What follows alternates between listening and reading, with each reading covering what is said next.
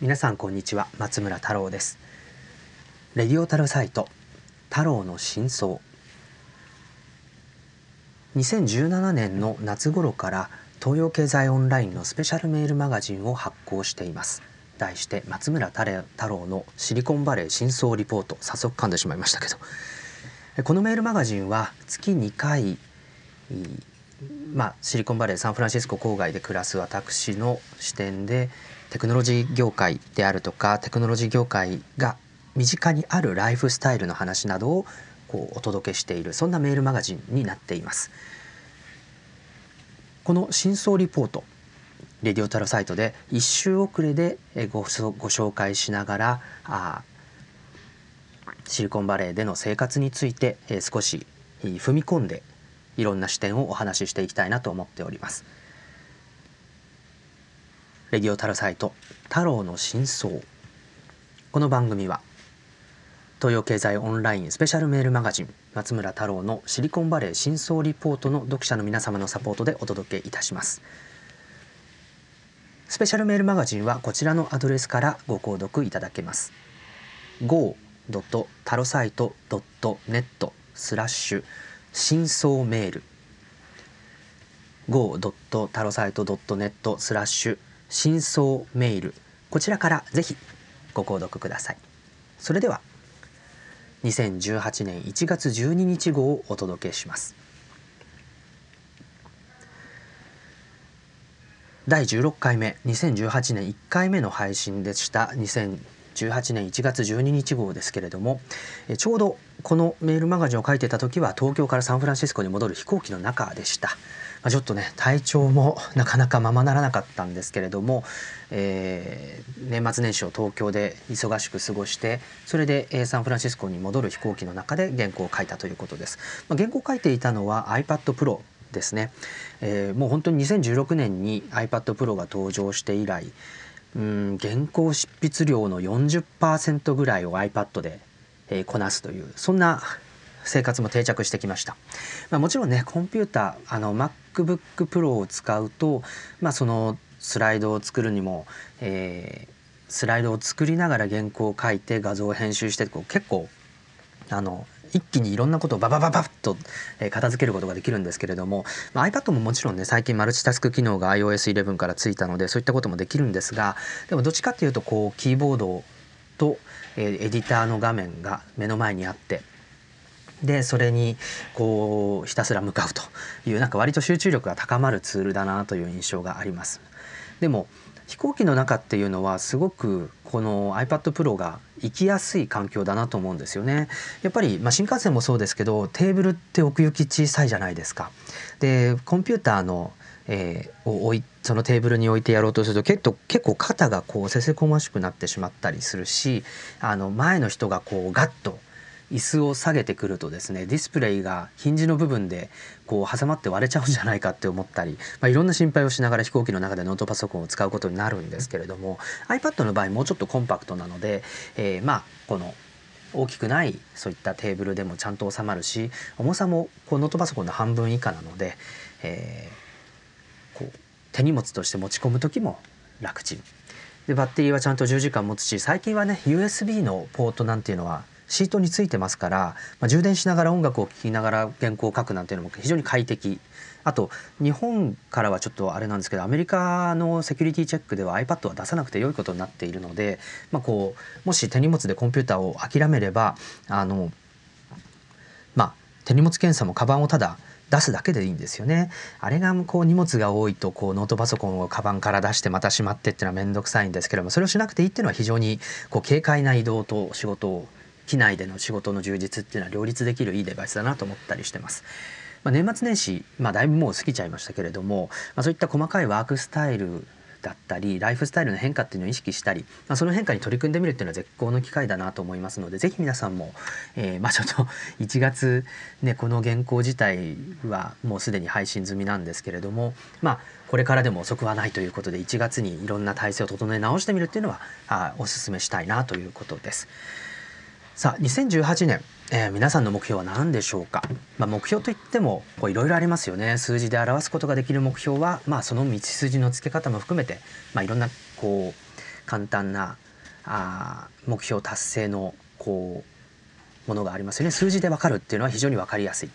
例えばあまあ、あの去年から取り組んでるダイエットっていうのは減量目標っていう数字がありますから、まあ、本当は体重だけじゃなくて例えば体脂肪とか筋肉量とかあの、まあ、血糖値とかいろいろこう本当に細かくやれば数字って言ってもこう自分のね健康状態を知る数字っていうのはいろいろあるんですけどひとまず体重を落とそうって言ったら体重が減っていけばその目標に達成できるということですよね。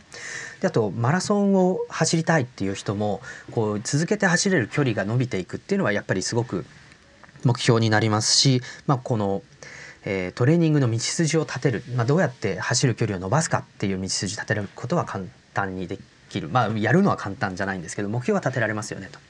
で一方で、まあ、数字にできない目標っていうのはいろいろたくさんありますよと。えー、例えばその成果や達成状況が難しいもので言えばまあこれもね本当にどういう基準で選ぶかっていうのは分からないですけど写真をうまく撮れるようになりたいとかサーフィンを始めるとかテニスを上達させるとかこれってやっぱり目標は確かに分かりやすいですけどゴールが明確かどうかって言われると難しいですよね。例えば写真をうまく撮れるって言ってもじゃあうまい写真って何？って言われるとこう難しい例えばこうまあ無理やりこううまい写真は人がみんないいねしてくれるはずだっていうことで Facebook とか Instagram でいいねが50集められるようにするでも「いいね50」集めるってあの写真の良し悪しに加えてそれだけ活発に「いいね」をしてくれるこうつながりがインスタグラム上にあるかっていう問題もあるのでこれちょっとまああのインスタグラムで「いいね」をコンスタントに50集めるっていう目標がを立てるんならいいんですけど写真がそれでうまいかって言われると分かんないですよね。あとサーフィンを始めるっていうのも道具揃えていけばいいじゃないかって言われてしまえばそれまでだしでも本当は違うんですよねかっこよく滑れるようになりたいっていうのがあのサーフィンを始めるってのゴールになるはずなんですけどじゃあそのかっこいいって誰が決めるのって言われたらまあ分からない。そうなると例えばあの著名なサーフィンのビーチ10箇所を制覇するとか、まあ、そういった目標の立て方になっちゃうんですけどね。でもう一つ例えばテニスもあの上手くなるって言っても相手がいるスポーツなので、まあ、上達するっていうのはつまり試合に出て勝つことなのって言われるとうんそこまでしたいのか果たしてっていうふうになってしまいますよね。あのちなみに私もテニスするんですけどあのそういう大会とかの試合に出て勝つことを目標にできる人ももちろんいるんですけどそうじゃない人もいてその僕はそうじゃない部類なんですよ。じゃあ何を糧にするかっていうと、まあ、ボールを使いす快感っていうんですかね、まあ、気持ちよくショットが打てるかどうか。狙ったとこにボールを落とせるかどうか、えー、これはもちろんそれが完全にコントロールできれば勝利に関わるかもしれないんですけどね試合に勝つっていうだけどプロの選手でもこうねなかなかそれが常にできないから勝ったり負けたりするわけで、まあ、それってかなり高いというか高すぎる目標かもしれないんです。でもあの一方でこうまあ、勝ち負けにこれも関わってくるんですけど、まあ、テニスってそういうスポーツスポーツですからね、まあ、プロの選手の試合とかでもあの右に打って左に打って手前に落としてポイントみたいなパターンっていくつかあるんですよ勝ちパターンみたいなやつ。でこれを作り出せるかどうかっていうのもあのまあそのボールを打ち返す快感ボールを運ぶ快感みたいなの一つにあるかもしれないだけどこれもやっぱり相手がいるいてのことだしその定量的なあの目標に結びついていないので、まあ、目標が達成できているのかどうかっていうのは非常に曖昧になってしまいますよね。まあ、こういったもちろん曖昧な定量的にゴールを設定できないことっていうのもたくさんあると思うんですけれどもあのもしそれがこううまくいかない場合どう解決すればいいのかどう修正すればいいのかって悩んでしまったりすることはやっぱり多々ありますよね。いやもちろん数字を目標にしてたって僕も今まで全然体重落ちていかなかったので悩み続けてたわけですけれどもなのでまあこういずれにしてもこう着実に目標達成したい場合は計測可能にしようっていうのは一つ大きなゴールだし、まあ、ここがテクノロジーの活用のしどころになるんじゃないかなっていうのが、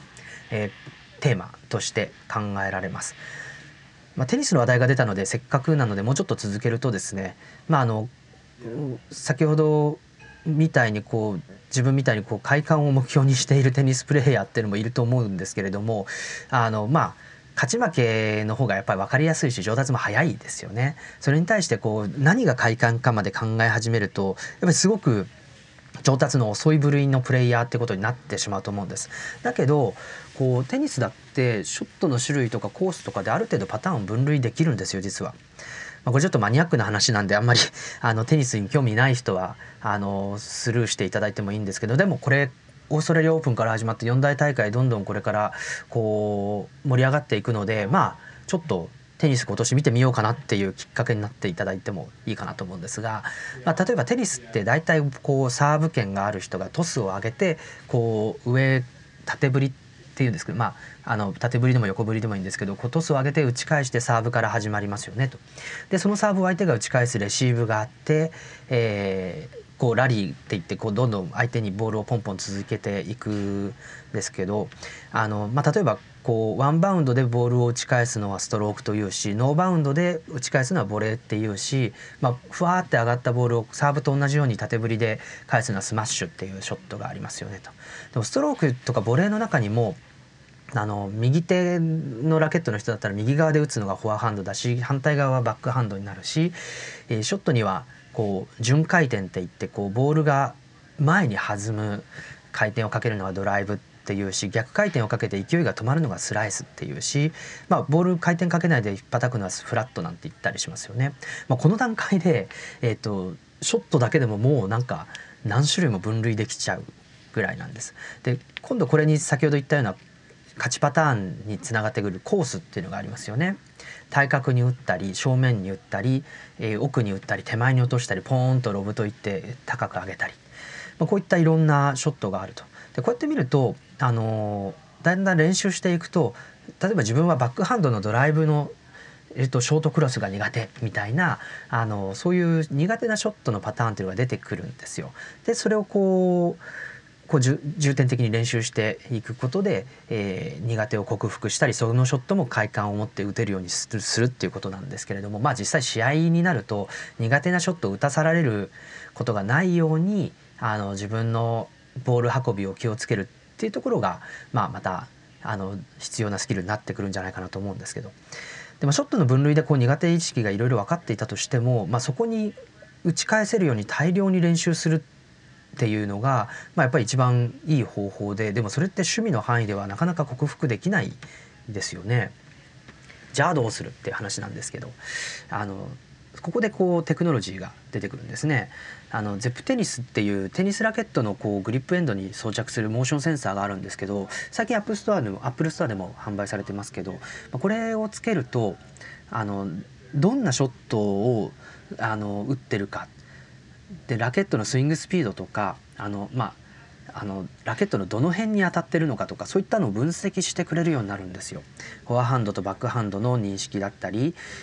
ラケット例えばちゃんと真ん中に当たってますよいや変な振動で端っこに当たってますよ、まあ、そういったデータがこうどんどん蓄積していってスマホの画面で見られるようになってくるで最近だと Apple Watch と直接通信して打ったそばからそのデータを確認できるんですね。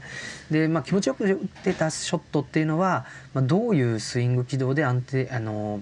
ちゃんとボールの真ん中に当たったのかっていうのが分かるのでこのデータと快感のこうマッチングがされるんですよね。まあ、そうなってくるとこう、まあ、もちろん相手がいるスポーツなんですけれどもこう自分のショットっていうのをどんどん自分で分析して改善していくことができるようになるのでよりこう上達が早い例えば10球続けてボールを真ん中に当てるように練習しようとか、まあ、そういった練習ができるようになるもちろんそのラケットの振りだけじゃなくてフットワーク足でちゃんとボールのところまでいかないと真ん中に当たらないんですけど、まあ、そういった要素がどんどん出てきて、えー、練習が充実していく。まあ、これ今までテニスコーチにやってもらってたことかもしれないんですけれどもこれを自分で練習できるようになるっていうのは、ま、すごくいいあのし計測可能になったからこそのメリットってことになりますよね。まあ、こういう形でこう練習を最適化して、えー、上達の道筋を自分でデータ化して立てていくっていうのがあのすごくあのテクノロジーの登場する場所なのかなというふうに思いました。さて、えー、年末にですねツイッターで、えーとまあ、このメルマガでも最適化に負けないようにしようっていうコンセプトをお伝えしたんですけれどもじゃあそれどうやってやるのっていうのがあのご質問としてありました。でテニスの例でも最適化っていう言葉最後に使ったんですけどあの自分のショットが最適なものへ進歩するっていうのは、まあ、テニスが上達したいっていう目標を持ってる人にとっては歓迎すべきことなので最適化に負けないの最適化とはちょっとあのなんかネガティブな最適化ではないなっていうことはお分かりになると思うんですけれどもあの一方でその最適化こう自分で最適化する時に自分にメリットがあるかどうか。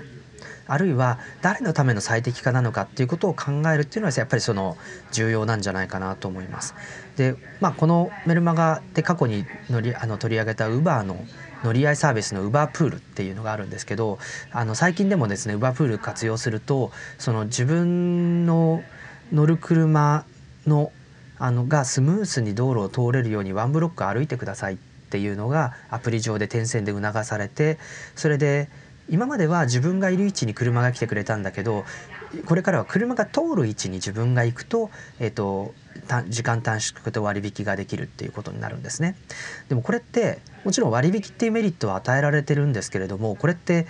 ドライバーがスムーズに移動できるようにするための最適化ですよねだからあのもちろんいいんですよ2ドル2ドルも引いてくれれば全然こう喜んで歩きますけどでもそのウバープールのこの新しい機能の最適化がされる対象っていうのは僕の移動時間ではなくてユーザーの移動時間ではなくてドライバーの移動時間。あるいはすでにその車に乗っている他の乗客の移動時間にのために自分はワンブロック歩くと。もちろん2ドルの対価っていうのはあるんですけど。でもそれでうまく覆い隠されて本当に最適化される対象っていうものを覆い隠してるなっていうのが、まあ、このサービスの絶妙なところだと思います。でつまり最適化に負けるなって言った時に何が最適化されるのかを見抜きましょうっていう話。でその時に最適化されるのはウバープールの場合はあドライバーの移動時間ですよ。で先ほどのテニスのあのゼップテニスっていうセンサーの場合は自分のテニスのショットだからそれは喜んで受け入れましょうみたいな形で同じ最適化といっても何が最適化されて誰のためになるのかっていうことを考えていくとその最適化に乗っていいのか悪いのかあるいはそれの最適化もし他のことが最適化されるとしてもその最適化に自分は乗っかって得するのかどうかっていう判断ができるようになると思うんですよ。何でも人工知能だからいいとかあテクノロジーがこう割り出し分析したからいいっていう判断をするべきではなくて何が一体じゃあ最適化されるのかということを、えー、きちんと見抜くっていうことが、まあ、最適化に負けない方法なのかなというふうに思います。はいなのであのー、もう一個最後にこう人工知能アレルギーっていうキーワードをご紹介しておきたいと思うんですけれども最近というか去年の後半からちょっとこの言葉をアメリカで暮らしているとちょいちょい聞くようになりました。特にテクノロジーに詳しくない人たちからこういった言葉が出るようになっているんですけれども Amazon の Alexa とか Google アシスタントって今やっぱりスマートスピーカーに内蔵されて非常に勢いのある人工知能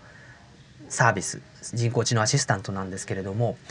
こういったあ Amazon エコーとか Google ホームっていうデバイスをこう毎日使っていてだんだん賢くなっていく。でもその賢くなっている理由っていうのは自分たちが使ってるデータを使ってるからだっていうのがあのこの人工知能アレルギーの原因なんですね。もちろんいいサービスを受けるのはいいかもしれないけどそのために誰の得になってるのかわからないけど自分のデータを使われてるっていうのは納得いかない。でもちろんこれはいろいろこう議論の余地もあるし本当にこうアレルギーを感じているあの通りに彼らがあの自分たちのデータを使ってるっていうわけでもないかもしれない。だけどやっぱりそのポリシーとしてその皆さんが使ってるデータや行動っていうものがあ人工知能の肥やしになってるって思ってしまった瞬間にこの人工知能アレルギーっていうのを感じてしまって使いたくないって思ってしまうっていうのがあのこの人工知能アレルギーっていう言葉を非テクノロジー系の人たちから聞かれるようになったあ事情なのかなと思います。やっぱり誰のための最適化なのか誰のための人工知能なのかっていうところがもちろん自分のメリット将来的には返ってくるかもしれないしそれに貢献することもやぶさかではないけどやっぱりなんか気持ち悪いこのやっぱりなんか気持ち悪いっていうのがこの最適化の罠に気づいて抗いたいっていう意識なのかなというふうに思います。もちろんあのいいんですよ自分にメリットがある人工知能はどんどん使った方がいいしそれでいろんなコストが下がったり時間が短縮されたりするっていうのはやっぱりあのテクノロジーの進歩だと思いますしそれを取り入れられる人々生活に取り入れられる人たちのメリットだと思うんですけれどもただそう感じてない人がいたり、えーと、それが自分のためにそのオブラートに隠しきれない人工知能も存在し始めるんだぞっていうことが、まあ、一つあの意識すべき重要なことなのかなというふうに思います。はい、ということで、えー、今回はですね2018年の、えー、最初1本目16回目となる、えー、メールマガジンについてお話ししてきましたけれども最後に減量目標を掲げておりました。えー、昨年はですね、えー、AI が AI とコーチが指導するダイエットアプリという触れ込みの Noom コーチという NOOM ですね。Noom コーチという、えー、デバアプリと、えー、ここで、えー、体重の記録とあと食べ物レコーディングダイエットですね。食べ物の記録をしてました。であとはあ1日これくらい運動しなさい。何歩歩きなさいっていうこう、えー、ガイドが出てくるんですね。でこれとウェアラブルデバイス Apple Watch の組み合わせこれはあのもうエクササイズ運動量っていうのをどんどん計測し計測することができる、えー、スマートウォッチなんですけれども、えー、これを組み合わせて使ったことで13キロ痩せることができました。で結果ですね高度肥満いわゆるすごい肥満から太りすぎぐらいに2段階指標が落ちたってことになるんですけれども今年はですね是非あのあちなみにこう5月から去年はダイエットを始めて5ヶ月で減量一度ストップしてます、まあ、リバウンドしないようにキープということですね、まあ、これは正月太りも免れてなんとかこうバークレーを出る時の体重で、えー、東京から行って帰ってきました。これは一番怖かったんですけれども。ということで今年はですね、まあ、1年またかけて1 0キロぐらい痩せられるといいかな。でそれでその体重を定着させるっていうことに努めたいなと思います。まあそんなに急速な減量が必要ないんで、えー、1ヶ月に1キロ減らすぐらいの感覚で、えー、いけばいいかなと思うんですけれどもあの1キロの脂肪を減らすって大体1,000カロリー減らしましょうっていうのが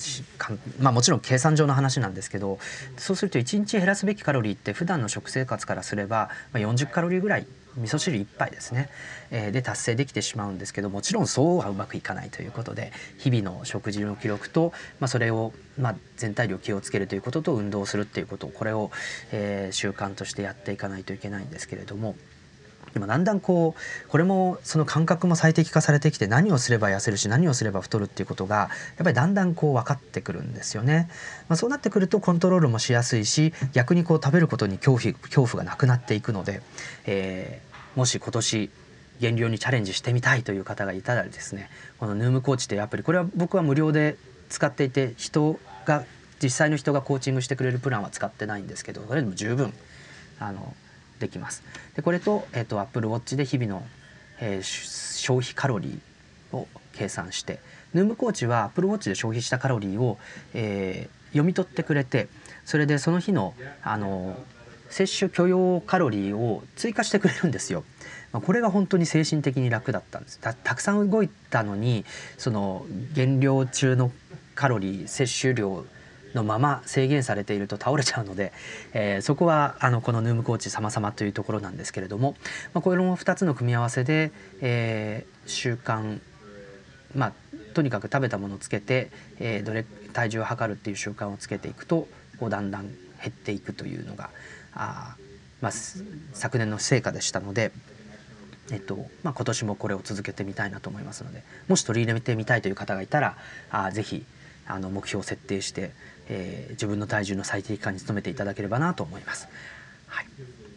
ということでですね、えー、第16回のメルマガの、えー、内容を振り返ってまいりましたけれどもいかがだったでしょうか？こういった形でまた今年も2週間に1回、えー、月2回ですね、えメールマガジンをえ、配信していきたいと思いますので、え、今度の号はですね今週の、え、金曜日2月の20 1月の25日ですかね、えー、に配信ということになりますので、えー、ご興味ある方は是非ご購読の方もよろしくお願いいたします。レディオタロサイト太郎の真相この番組は東洋経済オンラインで連載中のメールマガジン松村太郎のシリコンバレー真相リポートより読者の皆様のサポートでお届けいたしましたご購読は go. タロサイト .net スラッシュ真相メール go.tarosite.net スラッシュ SHINSOMAIL go.tarosite.net スラッシュ真相メールこちらのアドレスで、えー、配信しておりますのでぜひこの機会にご購読よろしくお願いいたします。それではまた次回。